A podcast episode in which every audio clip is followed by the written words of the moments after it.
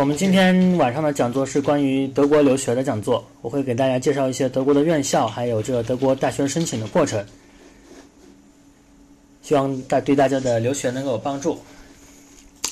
嗯，现在正好八点钟，那么我们讲座现在开始吧。首先呢，呃，还是因为我们这是第二次做这样讲座，呃，德国很多很多同学跟我问，就是说能不能去德国，然后去德国怎么样？我是非常推荐的，因为在欧洲嘛。然后这个留学的这个国国家非常好，然后德国是欧洲的一个特别大的国家，然后有非常好的建筑氛围。然后我们今天给大家详细介绍一下德国的这个留学的过程。然后这两张图是一个是勃兰登堡门，一个是包豪斯。包豪斯大家应该都知道，就是只要开始学建筑，都会对包豪斯有很深的感情啊。然后简单介绍一下德意志联邦共和国的情况。呃，是呃德意志联邦共和国由十六个联邦州组成，首都位于柏林。领土面积是三十五万平方公里，然后气候比较温和，人口是八千万人，这是一支欧洲一个非常大的国家，也是欧洲数一数二的强国。是整个欧盟是基本上是以德法两个国为首，然后组成这么一个联盟。呃，古代的时候呢是属于是居住在德国主要是日耳曼人，然后在一八七一年由普鲁士国王统一各个联邦，建立了德意志帝国。然后德国的风光非常好，因为地处欧洲的腹地，然后有非常多的河流，然后有很多的那个古古老的城邦和城堡。大家可以看到，这个是两个城市，一个是呃海德堡，海德堡当然有很好大学，海德堡大学。这个大学是建立在山上，然后在呃半河呃半河的两岸呢，有很很很多比较古老的那种教堂啊民居。然后另外一个可能是很多同学也知道，就是说呃有很多旅游的圣地嘛，欧洲有一个很著名，就是新天鹅堡。就是德国比较出名的一些风景名胜，然后德国的国旗很多人可能都知道，就是三色旗，就是红黑黄三色旗。然后这个这个鹰大家可能比较熟悉，当然如果有的同学对二战的历史比较感兴趣，就是会知道那是双头鹰。但是德国国徽是一一个头的，就是说也是跟这种呃德国的文化很相关，就是三种颜色，一种是红色，一种黑色，一种黄色。黑色代表勤勉与力量，红色代表着国民的热情，金色呢则代表着荣荣誉。嗯，我们呃，首先简单的给大家介绍一下德国高等的教育吧。德国的高等教育非常发达，呃，各类的高等院校大概有三百九十多所，在十六个联邦州注册的学生有二百五十万。德国的大学一般是分为有 Universität，就是我们重说的综合性大学，也有各种的呢发货书了，就是这个应用科技大学，还有很多 Kunst 的书了，就是艺术和音乐院校。各类大学的专业呢，有一万七千多个，非常的多。然后德国是一个留学的大国，就是说不光是我们中国学生愿意去，就是欧盟其他国家，包括法国、呃意大利，很多学生，包括波兰都会选择去德国留学。外国学生在德国的呃人数是三十万，占总学生数的百分之十二，这是一个比较高的比例了。然后德国院校大多就是坐落在人文环境良好、自然环境优美的城市，它不光是教学质量好，然后这个城市校园的风光也很好。然后，因为德国是一个非常重视教育的国家，所以他们各方面的福利就对学生都是很优惠的。就是很多同学可能也就知道，就是德国是免学费的一个国家，这是很好的。不光是对本国的学生免学费，就中国学生去了，包括像跟其他欧盟国家一样，都是免学费的。就是说明德国对教育的确是特别重视。然后这种免费的蛋糕，希望大家都尽量能够分享到。嗯，院校的特点就是德国其实是近代教育改革的先驱。他们在一七六六七年的时候就开始已经提出了这种教学和研究相统一的这种教育理念，就是说我们学校不光是做研究，要研究呢也要跟教学相统一，这样就可以呃学教相长，这样就会对整个国家的教育体制有个很大的促进作用，就是也是为后来后续大学发展提供了很很重要的这种理论的和那实践的基础。随着现代化工业的飞速发展，就很多的这种专业性的人才也涌现出来。然后，因为有些行业不一定有特别高的这种需需研究的需求，所以德国大大学也就分为呃 Universität 和发货数两种，就是应用型大学和研究大学两种。我们接下来会详细的介绍一下这种这种区分。首先就是说，德国高校一般分成三种，就是这三种也分类也会对我们建筑学的选择也会有影响。一个就是综合性大学 Uni，一个是发哈技术型高校，一个是艺术类的高校。因为在国内的话，基本上我们建筑类的专业一般都是在综合性大学或者是艺术类院校。我们因为中国基本上没有一个特别成型的这种发哈的体系，就是说我们的我们中国当然也有技术院校了，但是中国的技术院校在国内是不太被看好的，就是说我们会觉得它的档次不是那么高。但在是在德国和有其他国家是不一样，就是说。呃，他们的技术型学校就不是说技校，就是说真的是一种培养一些专业技能的为主的学生，他们的应用能力是特别强的。然后，呃，物理就不用说了，是因为是一种综合性，就是我刚才说的教学相长的这种，既既做研究又做教学的这种学校。他们的特点就是呢，呃，专业非常齐全，然后科学就教研呃和教学和科研并重。然后有一个特点就是有很多博士学位学点，这个是就是说法哈和空斯的后书了可能是没有的。然后发哈是德国制造的中流砥柱，就是很多的制造业，就是德国是一个。制造业大国，就是包括现在提出工业四点零，也是德国人提出的。他们会特别重视这种实践，就是我们上的课程一定是跟实践有特别密切的联系。就是法哈的毕业生其实就业率特别高，就是很多人就是比如说本科毕业的话，就是嗯还没毕业就被已经被工厂或者是一些企业预定了，就他们的实践能力特别强。但是法哈的有一个缺点就是说一般没有单独的博士点，就它不具备有这种科研的能力。就是它，但是法哈会有时候会跟乌尼合作，就是我们两个单位或者跟研究所合作，就联合培养一些博士。然后空斯的话说了，这是就是也是一种德国的特色，就是特别有文艺范，是艺术和实践的殿堂。就是从不光是从最古典的那种古典艺术，还是最新潮的一些媒体啊，或者说是嗯数字啊，在这些空斯的话说了里面都会有体现。它是一种预测预那种呃，把建筑学当做一种设计。来做，就是像国内会有这样的院校，但是我们一般来说，国内一般是放在一些工科或者这种院校，或者是就说我们设计学是属于这种大的范畴里，但是国外它会分，有的就是在综合性大学，有的是在这种技术的法哈，有的是在这种艺术院校，侧重点不同，然后它培养的特色也不一样，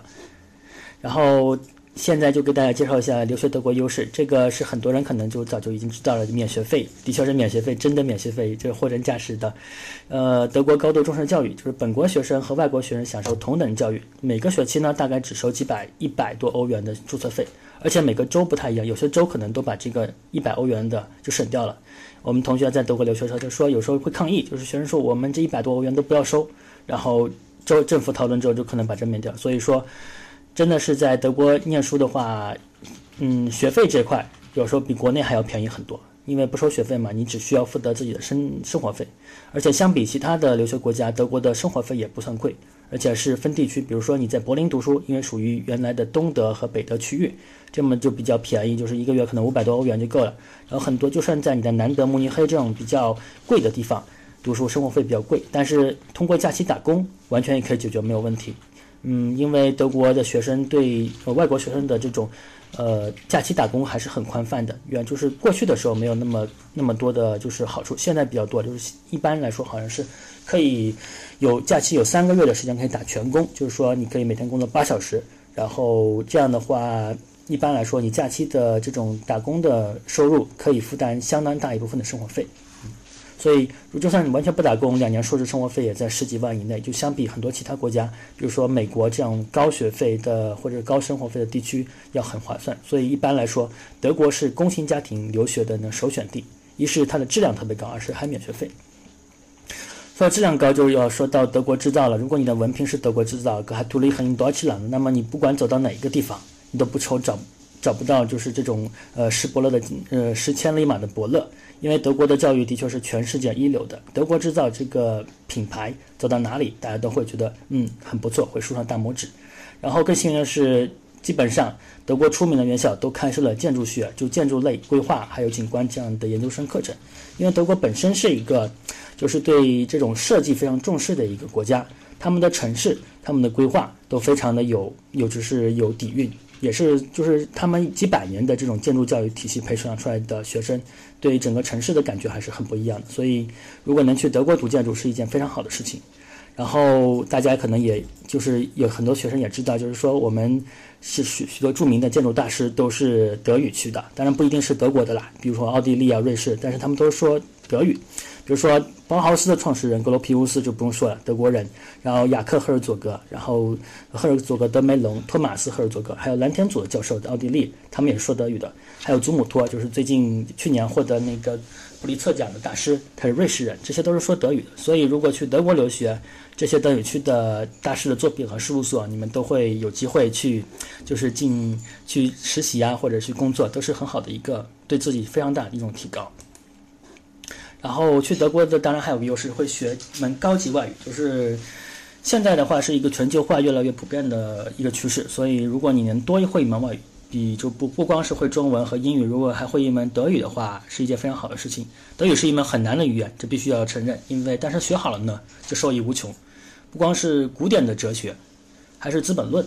还是歌德和席勒的作品，都是用德语说的。还有贝多贝多芬和巴赫的乐章，也是日耳曼的音符。然后德国的文化是欧洲主流文化之一，一个是德语，一个是法语，这两个一般是欧洲上流社会所用的语言。是，然后德国也是欧洲欧盟经济的发动机。去德国留学，就去欧洲每个国家都很方便，因为它在欧洲的中心。你不管是去南边的瑞士、奥地利，还是去北边的荷兰，然后西边的荷兰，还是北边的北欧，都很方便。然后欧洲很多国家都会把德语作为它的官方语言之一，比如说奥瑞嗯瑞士、奥地利就不用说了，还有那卢森堡、呃比利时都会把德语作为一些区域或者官方的语言。所以如果你能精通这门德语的话，嗯，对你自己的这个个人的提升和未来发展是非常有大的帮助的。你可以去很多著名的德国的公司。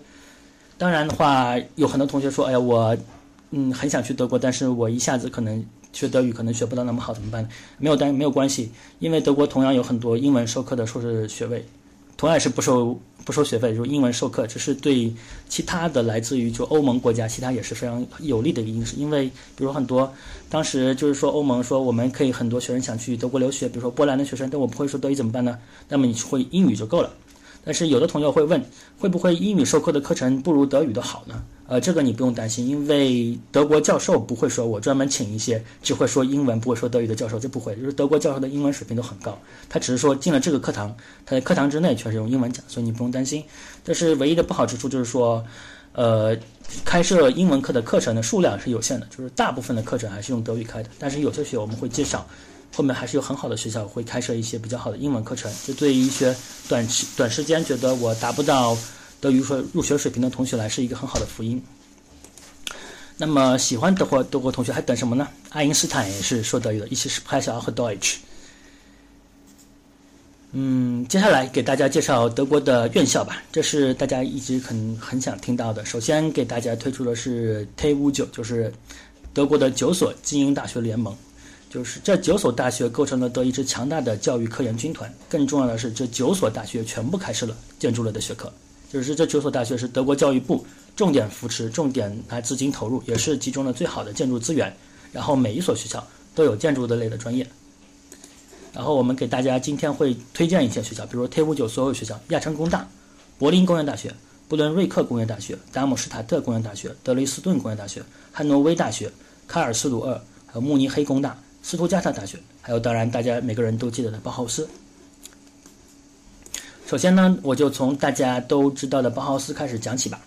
包豪斯推荐理由当然是五颗星，因为它是的确是现代建筑发源地，是大师中的殿堂，经典中的经典。大家看这个包豪斯楼，就是一种极简的一种一种风格，实用主义的风格。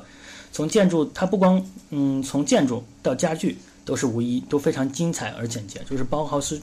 推崇的一种艺术风格，一种简洁实用这种实实实用的理念呢，对今天的中国依然有非常深远的影响。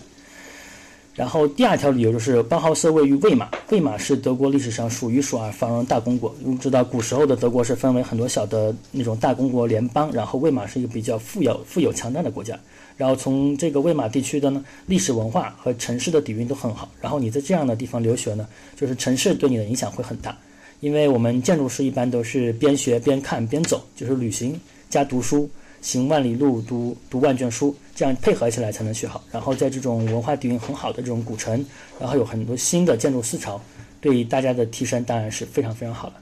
然后魏玛现在的当当年的奥豪包豪斯，当然就是那些格罗皮乌斯之后就是去了美国嘛，去了 MIT 什么的，因为是受于纳纳粹的迫害，但是他们的思想精髓还是留下来了。而且现在的包豪斯是一个非常国际化的学校，就它作为一个著名的院校，它有跟欧美。呃，包括澳洲，还有一些就是著名的那种呃英国这样的建筑国家，它有非常好的这种国际合作。所以在包豪斯留学的话，你可以接触到最前沿的设计理念。嗯，这个就是魏玛包豪斯大学的一些校园景观，大家可以看到这种又现代又古典的这种建筑，可以说这这是一种新建筑，但是它是它的建造就会跟这个古古代的这种德国式的房子会有很多一种就是形式和材料上的呼应。然后我们可以看到它一些就是 studio 的图片，还有大家做的一些模型。嗯，包豪斯的成立就标志着现代建筑的诞生，对现代建筑设计产生的非常深远的影响。包豪斯也是世界上第一所完全以发展现代教育而为目的的建筑学院。包豪斯一从一词包 house 就是格罗皮乌斯自己创造出来的，它是德语，就是会德语同学知道这个 bau 就是房子的意思，呃，建造房子的意思，包 house 的意思就是建造房子，然后他就把这个 house 包倒过来，就变成我们这个包豪斯的学校的名字。这种倒置也表示了他一种就是打破传统标新立异，然后体现出时代精神的感觉。一九一九年，该校就是有一批艺术家和设计师接手管理，以包豪斯之名开创了新时代的先锋艺术家们。他们以反传统推行现代的技术理念，然后就是打破了以前那种呃巴黎美术学院那种就是呃特别古典，然后追求形式的一些东西。对，就是战后的欧洲的复兴，包括一些呃新建筑思潮的启动，都是。奠定了就是无可无可磨灭的功勋。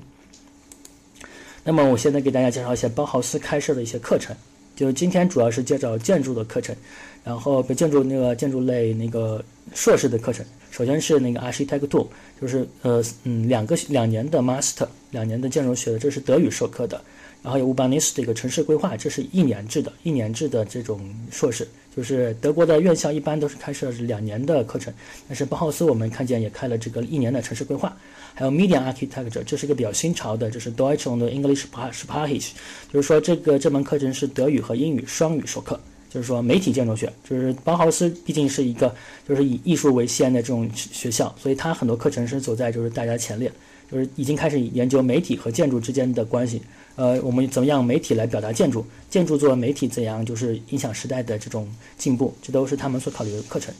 然后有同学说会不会有一些英语的课程？这我们也写了，就是另外的三门课程就是用英语授课的，然后还是 double degree，就是说双学位，就是说你可以拿到一个包豪斯的文凭，还拿到另外一个联合院校品文凭。第一个是 Interaction and Interface for Digital Environment，就是说这是一个呃。强调这个嗯数字化环境，然后交互之间和社会交互的一个学科，这是英文授课的一个 master。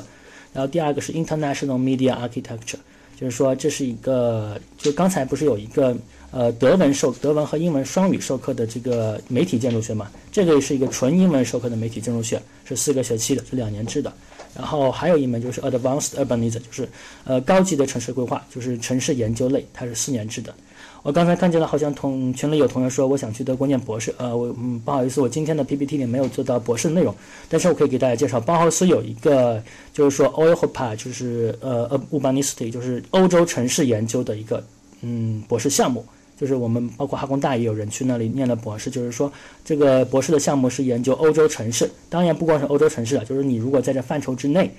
会可以就比如说加进中国城市元素也没有关系，就是它是研究一个城市呃进展和变化的这么一个博士学位，是三年制的。呃，那么讲完包豪斯之后，我们开始讲下一个大学，就是我们 T 五九的第一名就是慕尼黑工业大学，这也是呃个人极力极力推荐的一个学校，因为它毕竟是德国最好的建筑学校之一，是 T 五九德国精英大学的第一把交椅。就是从历年的数据来说嘛，德国人不太喜欢排名。但是如果真的排名呢，就呃慕尼黑工大基本上就是他排第一，就没有人跟他抢，因为他的确是实力和科研都非常强，而且慕尼黑的建筑系在德国的教育中嗯享享负盛名，然后再就是德慕尼黑城是德国的经济中心，历史悠久，相当于就是上海在中国的地位，它是一个就是金融特别繁华的在德国南部的一个气候很好的城市。慕尼黑城有很多古老的建筑，然后也有很多现代建筑。在慕尼黑行走在慕尼黑的街道上，你可以看见这个随处都是大师的经典，怎样做旧城改造，怎样把新建筑和旧旧建筑也也联系在一起，怎样在这个城市的发展中呢，又体现新时代的精神，又保护了传统建筑的文脉。这是其实做德国是做的特别好的。呃我们中国现在就是其实很缺这种东西，但是如果大家有机会去德国留学，就是这种留学的体验，就会给大家的一定带来很好的这种知识知识上的增长。然后现在说一下慕尼黑工大的这个专业设置。首先，它是把这个 Master 分为两类，一个是 Master of Art，就是艺术学的硕士，这个他把建筑学归到这种艺术门类，就 Master of Architecture。第二个是 Master of 呃 Land Landscape Architecture，就是景观建筑学。然后再就第三个学位就是呃，就是这种建筑保护和嗯嗯艺术的这种技术，就相当于它是一个嗯古建筑的翻新，这种 Kunsttechnologie und Konservierungswissenschaft，就是这种呃怎样用现代技术。把古建筑保护好、翻新，就因为在德国这种城市，你想建一个新建筑是需要很多审批的。同样，你要保护一个老建筑也需要很多很多的知识和专业精神，所以他会专门开设一种古建保护的专业。就是说，呃，建筑类主要是三个，一个是建建筑学传统的，一个再就是景观建筑学，还有一个呃是文物保护。当然，我这忘了写，还有城市规划，这是规划专业，当然是慕尼黑工大也是很强的。再一个 Master of Science 就是科学类的硕士，他们分为好几个，一个是 Industrial Design，这个跟我们专业有一点关系，是工业设计。第二是 Clima Design，就是说基于气候变化下的设计。这个这个设计是一个新开的很好的课程，是英文授课的，不过它需要一年的工作经验。第三个是 Advanced Construction Building Technology，就是建筑技术类，就是高等的建造和嗯和建造技术，高高等的建设和建造技术。呃，在国内的话，建筑领域我们对一般对建筑的建造和技术不是那么关心，但在国外，他觉得这是必呃呃不可或缺的部门，就是你必须建筑师必须有很强的这种专业的技术的能力，就是说不光是建造施工，还有这个全寿命周期的考虑，你才能做一个称职的建筑师。然后有个 Urbanist 的一个 Landschaft 就是他们是这个硕士是把城市。城市规划、城市设计，还有这种呃土地的是土地和城市的发展联合在一起这样一个硕士，呃，第三个就是 Energy Efficient s o n a h a t i g b a u 就是说这种节能和可持续建筑。最后一个是 List Planung 的 List g e s t a t 这是一个很有意思的课程。就是说，呃，在国内呃建筑光学是不太受重视，但是在慕尼黑，你说呃他们会专门为这种嗯嗯建筑的光学开设一门呃硕士的课程。当然，这个课程不光是光了，就是说它不是室内的光，还有说，比如说我们街道上的光怎么布，这种媒体做就建筑作为媒体，我的这些大荧幕屏啊，还有这个建筑的光环境，就是作为整个城整整个城市规划，它会考虑到这个城市中这种光怎么影响人们的生活。所以在大家可以看出，就是国外的院校开设专业的话，会有一些很特殊的地方，它会考虑的比较细，而且比较前沿。然后，嗯，说完慕尼黑大学的课程设计，我给大家介绍一下慕尼黑大学吧。慕尼黑大学呢是坐落在这个德国南部巴伐利亚省的首府慕尼黑，该也是该州唯一的一所工业大学，是德国最古老的工业大学。慕尼黑大学是享有盛名的顶尖的叫稳定的诺贝尔制造工厂，因为它出了实在是太多的这种呃精英的诺贝尔获获奖者。然后它也是德国 T 五九呃联盟之一，被德国政府未来计划中就是作为重点资助对象和扶持对象。在那个德国教育部每年大学排行榜上，慕尼黑工大已经连续多年就蝉联第一。我们右面看见这个图，就是他们这种开的 studio 讨论课。嗯，然后接下来给大家说慕尼黑城，因为我觉得是不光去读书，不光是校园，城市也很重要。慕尼黑是仅次于柏林汉堡的第三大城市。然后位于它的南部就是美丽的阿尔卑斯山，就是越过这个山脉，大家就可以到了奥地利和呃瑞士。这是一个讲着，呃，当然大家要意识到，就是说这个呃慕尼黑的德语会稍微有一点不一样，就是因为德国大家知道，如果了解德语的文化的话，就是嗯北部和东部就柏林这样地方说是 Hochdeutsch 标准德语，到南部呢他们会有口音，就 Zuid 就是说这种南德的口音会比较重一点，但是呃德语学好了这都是没有影响的。慕尼黑有很多特别好的文化节，比如说，呃，每年十月会有慕尼黑啤酒节，这是德国特别盛大的节日。德国人爱啤酒，这就是众所周知的。然后在慕尼黑，这种节日被放大到整个城的庆祝中，就是庆祝这种古老的巴伐利亚的传统，可以看出这种德国人的热情。如果大家有机会去慕尼黑，一定要去看看慕尼黑的啤酒节。然后慕尼黑城有非常非常多的建筑，这就可以不能一一列举，随便举几个，比如说。呃，在慕尼黑有慕尼黑的宝马世界，这是蓝天组的作品，这种就是特别新的这样一个宝马的展示中心，它用一种现代的建筑的这种表达，一种云计算，帮着蓝天组做这个作品是用了云计算，就它这种异形的确是有据可依的，呃，就是做出这种宝马的这种时代的精神，就体验这个宝马的体验，这是一个非常酷的作品，就是走到哪里你都会想一想啊，我们中国如果什么时候能做出这样就有理性的，然后这种异形建筑该多好。然后再就是慕尼黑，大家很多喜欢足球的同学肯定会不能忘记，就有一个安联体育场。这个体育场的膜结构是一个非常非常美妙结构，它在不同的时间段，它会变换出不同的颜色，就是一种充气的双层表皮。然后它有的白天可能是金金褐和白色，晚上就是蓝色、红色和黄色。它不同的这种 LED 灯会改变它在夜空下的景色。然后奥林匹克馆也是非常美丽。我记得这个好像奥林匹克馆就是德国，好像，呃，是今年的这个普利策奖大师，就是不幸去世的这个大师做的作品啊。大家可以网上查一查，就是他的。我记得这个印象中，这个嗯，慕尼黑的这个奥林匹克体育馆就是他的作品，膜结构非常著名。然后介绍完了慕尼黑，我给第二个给大家，第三个给大家介绍学校就是柏林工业大学。柏林工业大学也是一个极好的学校，也是推荐指数五颗星。柏林工业大学是柏林四所综合大学之一，也是柏林唯一的一所理工科大学。然后有两万七千多名学生，在德国这样一个校园里有两万多人，将近三万人是非常大的一个校园了。然后是德国最大的工业大学，而且大家告我告诉大家，德国的这个建筑系最大的在哪？就在柏林工业大学，它的教授也是最多的。然后它的国际化程度非常高，有百分之二十的学生来自德国，就每十个人里就有两个是外国人，当然里面就可能有一个或者两个是中国人了。然后先会有八位诺奖获得者在该校毕业，然后柏林工业大学的世界排名也比较也很靠前，在全世界排名是五十一到七十一名。德国有它有最大的这个世界的建筑，就是德国最大的建筑系。柏林工大的这个课程呢，基本上是分也有也也有三个这个城市规划方面的这种英文授课，一个是 urban development，一个 urban management，urban design，就是这种城市发展、城市管理、城市设计的这英文授课。其他的课程包括传统的建筑学、景观学和城市规划，都是德语授课。然后柏林当然是一个建筑之城，如果有机会去德国去德柏林读书，很好的事情。一是柏林工大是非常好学，二是德国的这个柏林首都，大家一定要看一看。这是一个是饱受战火，但是是重获新生的一个城市。大家都知道这个新议会大厦的改造吧？这个特别著名的这个穹顶，就是柏林的一个新建筑的象征。然后左边这个是柏林大教堂，就是这种老建筑和新建筑交相辉映的感觉特别好。然后它是一个，因为不光是。呃，经过战火的洗礼，也是在东西德分裂的时候，它是也是一个文化交融碰撞的中心，所以在这里能有特别多的新的事物的产生。嗯，不光是从文化、经济，还是媒体，都会是一个算算得上一个世界级的平台吧。所以说，大家如果有机会去柏林读书，是真的是一个特别好的机会。嗯，大家我可以看一下，这个是柏林的博物馆岛，这个是不光是旅游还是读书都要推荐大家去看的。这个岛上有很多特别著名的改造建筑。就是曾经这个岛上很多建筑都废弃了，但是德国政府呢就想把这个岛上的建筑都改成博物馆，然后这一个岛上有特别多的博物馆，每一个博物馆我觉得都可以去看一个星期。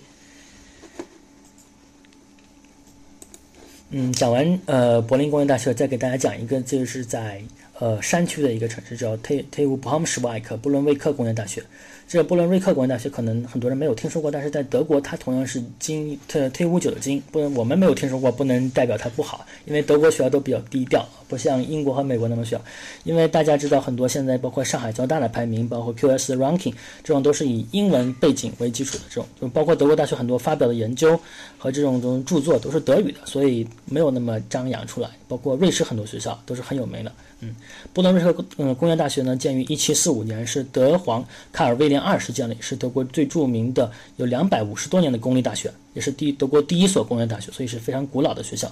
也是德国第一个设立工科和自然科学专业的大学，隶属于 T 五九，然后在 T 五九里是也是享有着重要的地位。他们呃给大家推荐这个学校，因为是呃 TU 博昂什瓦克的建筑、土木、机械工程这种土建类的专业，在嗯在 TU 九里是也是排名名列前茅，具有非常强大的科研优势。然后它的硕士课程是呃主要给大家推荐两个，一个是 Architecture，就是普通的建筑学，还有一个 Sustainable Design，这两个专业都是德文授课的，就是一个是普通建筑学，另外一个是可持续的设计。然后布伦威克是在德国下萨克森东州，呃，下克萨克森州东部的一个城市，城市的居民不多，只有二十五万，就是这种城市，就是二十多万、三十万，在德国就已经算是一个就是比较中等规模城市。当然，你不能跟中国城市的规模来比了，在在德国超过百万人口的人口的城市也就那么几个，柏林、慕尼黑、汉堡这样的城市，二十多万呢，在德国是一个很舒服的城市，因为基础设施特别好，然后老城区的尺度也非常宜人。然后是该州继汉诺威之后第二大城市，也是该州的一个下萨克森州的一个地区中心。一一九一八年，该大大大该该地区的大公勋位之前呢，布伦瑞克是布伦瑞克公国的首都，直到一九四六年，它才变成布伦瑞克州的首府。然后讲完了这几个大学之后，我现在给大家讲一下，就是留学德国的这个呃一个步骤。呃，刚刚才给大家简单介绍这个大学，因为其实时间有限嘛，就只能给大家简单介绍几所。其实每一所 TF 九里头，包括斯图加特这种卡尔斯鲁尔都是非常好的学校，大家可以自己去了解。呃，我们在后续可能也会给大家详细介绍。然后，因为很多同学会关心，我们知道德国很多好学校，但是德国留学怎么去呢？是不是比较难呢？我下面就给大家来讲解一下。呃，德国留学基本上有三三部曲，就三个比较注重大的步骤，一个就是有 RPS。Extern Staff 就是说，大家要考一个德语考试。再有第三步就是跟其他国家申请一样，我们需要准备全套的这种申请的材料。首先给大家介绍的是 RPS，RPS 是怎么回事？RPS 其实是一个部门的代称呢，就是德国驻华使馆文化处留德人员审核部。这个名字也很长，所以德国人是这样比较严谨，所以他们的呃每个部门的名词也比较长。RPS 成立于二零零一年七月。就是原来是没有这么个东西的，就是说其实是对中国的人来说是一件比较丢脸的事情，因为之前的很多人去德国是不需要是没有这个事情的，因为很多人去德国之后他的学历会造假，导致了德国大学发现我来的学生根本就没有能力上好我的课，没有办法，他们就成立了这样一个审核部。审核部的动机就是说我来检验这些申请者到底有没有能力去德国念书，有没有就是在学历和学位上造假，就是说你必须是货真价实的。你认真是的确是学过建筑学的，不是其他专业的，或者说是你的学的就是一个呃学的不好，然后我冒充特别好的学校，它是动机是这样的，所以在北京的亮马河大厦，它就是有这么个 RPS 审核部，嗯，是由德国教驻华呃驻华使馆文化处和德国德意志教育教育中心 DRD 联合成立的服务机构，主要是审核中国学生的条件了。其实。RPS 主要审的地方说出来其实有点丢人嘛，一个是德，一个是中国人，一个是蒙古人，一个是越南人，就是审这么几个国家，其实是还是挺就，但是但是大家没有关系，因为我们很多同学就是你来审我没关系，我们只要有生态史学我们都不怕，嗯，就是他这个审核部帮你筛掉了一些就是滥竽充数的人，是一件好事情。他主要审核的是在中国大陆境内。所取得的学历和学习经历，所以如果有同学在香港、澳门或台湾的这种学习经历，是不需要经过 RPS 的审核的。然后给大家讲一下一般呃国内申请人的审核程序，就是适用于在身处中国的，并且按照计划个人以个人的形式申请往德国留学的中国学生。所以在申请德国高校之前呢，必须通过审核部来检查其学历的真实性，而且参来审核其是否具备有海外申请的能力。然后这里有一个 test RS，test RS 其实是针对于本科生的，就比如说你是高中毕业的学生，你上了一年大学或者说一个学期大学，你想去德国读本科，那么你就要考这个 test RS。如果你是想去读 master 读硕士，那么就要走 RPS，就是这种 RPS 这种面试的和笔试的这种程序。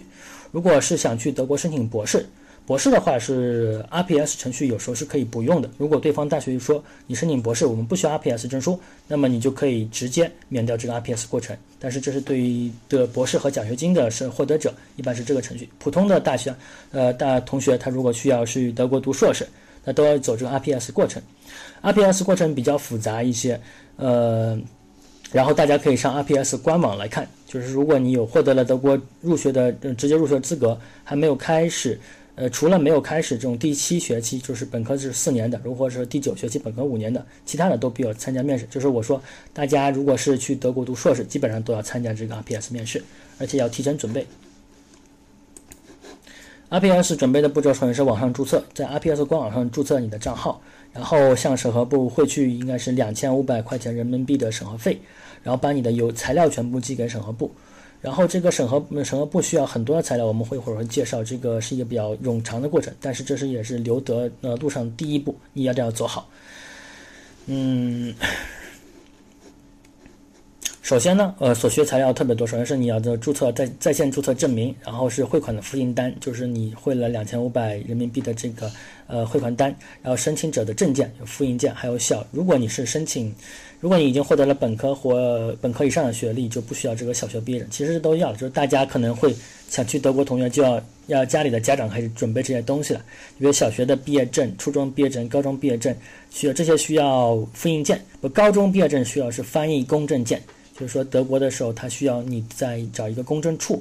来开出这个呃德语的公证的材料。就是这个会花一些时间。就是大家会看到所有的证书，除了小学、初中之外，高中毕业证开始，然后包括大学的成绩单，然后大学的那个入学证明，就是大家有一个呃，就是高考完了之后都会有一个。就会在档案里会有这么一张纸，就是说你有有资格进入那种大学，中国大学学习，就是德国需要大大学需要你有这么一个证明，然后这些东西需要在公证处来证明。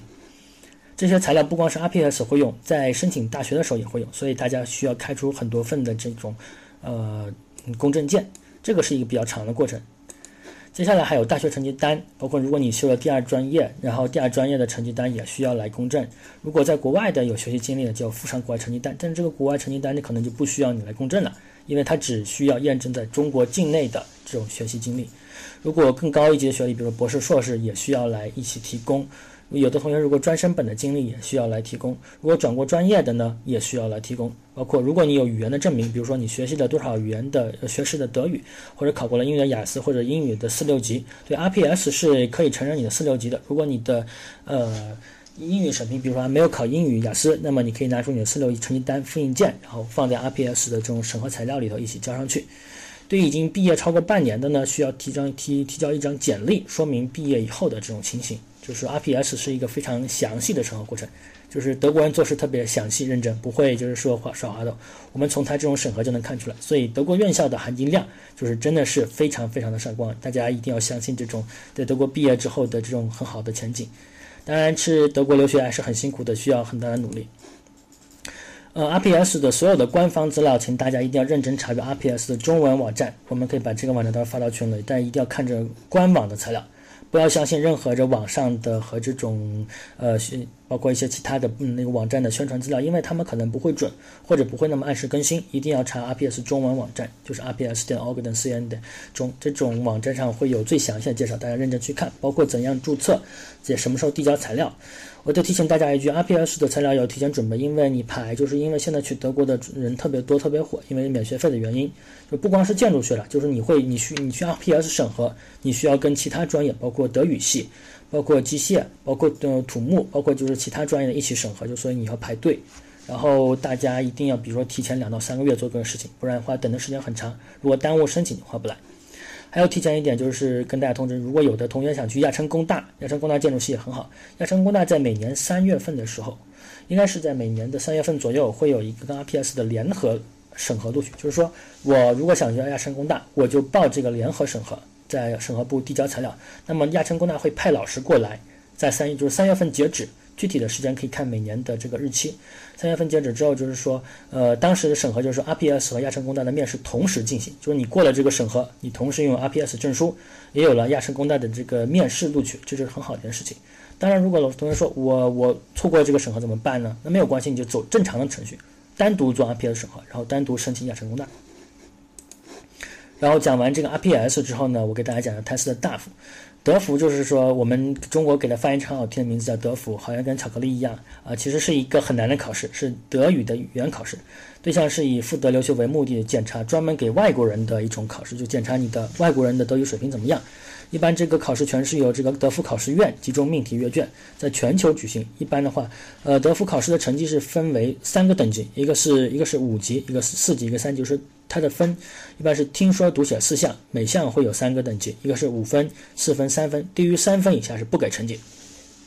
所以如果你考了呃少于三分，成绩单上就会少于这个分。一般来说，去德国的大学读书都需要达到四乘四的水平，就是每一项不能少于四。当然有个极个别的学校，或者说是我们之前也有有遇到过这种情况，就是有的同学可能比如说我单项不嗯达不到三。但我总分可能已经达到十四、十六或者甚至十七了，那怎么办呢？有的时候你跟德国大学商量一下。有的秘书特别好的小秘他会给你回，我们也接受你这种带三的成绩。但是，一般大家不要存为这种侥幸心理，尽量在国内就把这个泰斯大夫过了四乘四的水平。然后德国每年是德福每年考三次，大致时间是三月底一次，七月中旬一次，十一月初一次，在全需要提前两个月报名，大家一定记好，要提前两个月多月报名。要认真的查特斯大夫考试院的官网，然后因为因为德国德福考试呢，呃人数很多。不像雅思一样每年会考那么多次，所以报的人很多。如果你不提前报名，绝对就报不上名。全国共有八个考点：北京北京大学考点、广州外国语大学、包括上海外国语大学、武汉大学、青岛大学、重庆重庆在四川外国大学，还有大连外国语学院，还有南京师范大学外语学院。这这几个地方有考点。然后，如果大家想达到四乘四的时间呢，我个人建议是呢，至少需要一年左右的时间。然后可以根据个人努力程度来调整，一般是具备八百到一千学时的时间，可以达到四乘四。考试的时间就是这么一年三次，大家一定要抓紧，然后提前啊，大概两个多月就要报名，然后提前在截止日期之前就要先先就是不是截止日前，就是考试刚开始报名的时候就要报上名。然后这里给大家提供一下德福考试院的官网和国内国内报名的官网，这个网址大家记下来之后就可以查询，包括如何报名、如何如何交费，然后每就考位的查询，包括考试时间查询。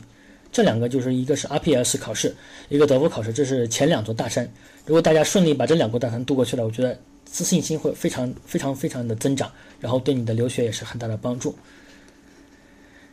讲完这个之后呢，就是还有一条就是作品集和文书，这个是不论去哪个国家都要好好做的，当然也是我们建筑类专业，包括规划、包括景观设计这种，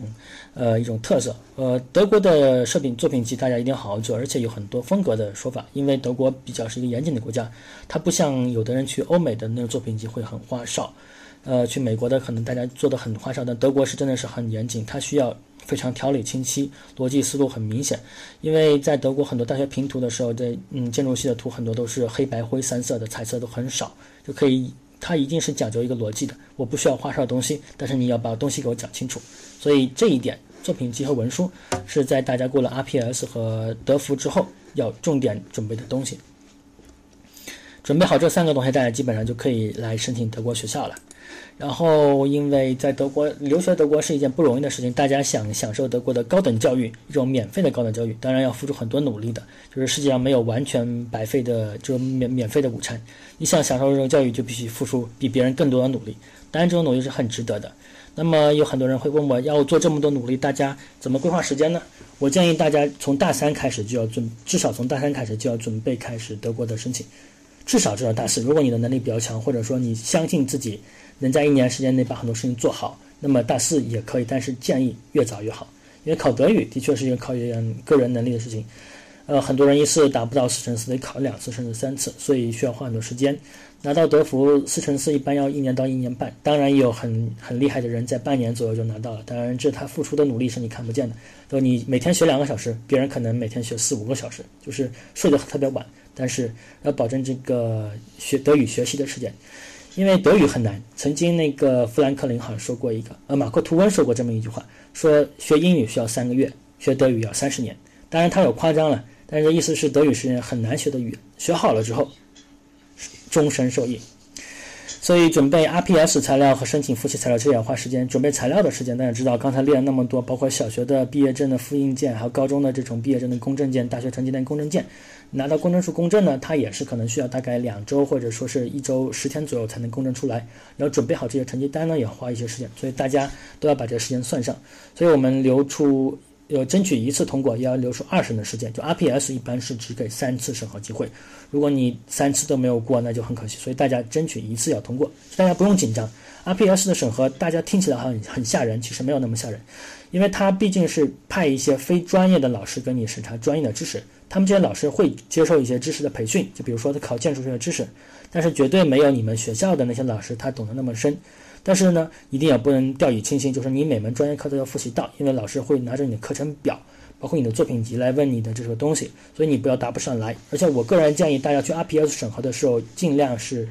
呃，如果你的德语不够好的话，可以用英语说，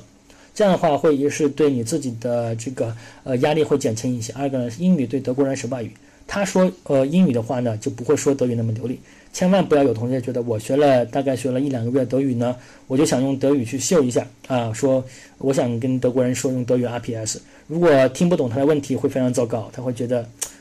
你的是不是你知识不知道，他不会觉得说你的德语不会，他可能觉得你知识不知道，就很被动了。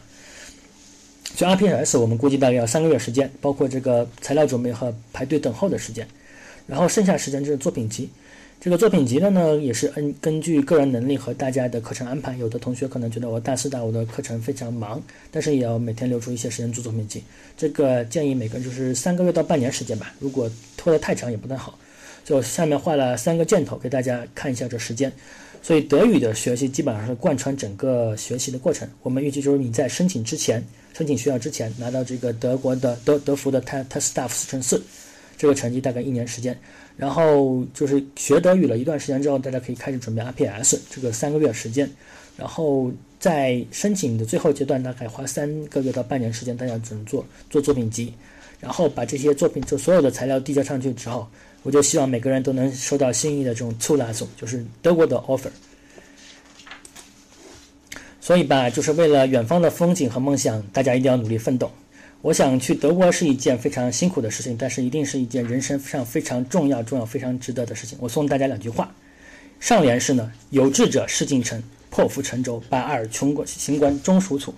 下联是苦心人天不负，卧薪尝胆，三千越甲可吞吴。横批是舍我其谁。所以大家只要有信心，我觉得去德国并非难事，关键是你要有诚心、有毅力，相信自己，相信自己可以改变自己的命运，相信自己可以做到更好。相信自己一定会成为自己想成为的那个自己，所以我们相信心怀梦想的人是战无不胜的。祝愿大家在留学的路上走出自己精彩的人生。好了，今天的讲座就基本上到这里。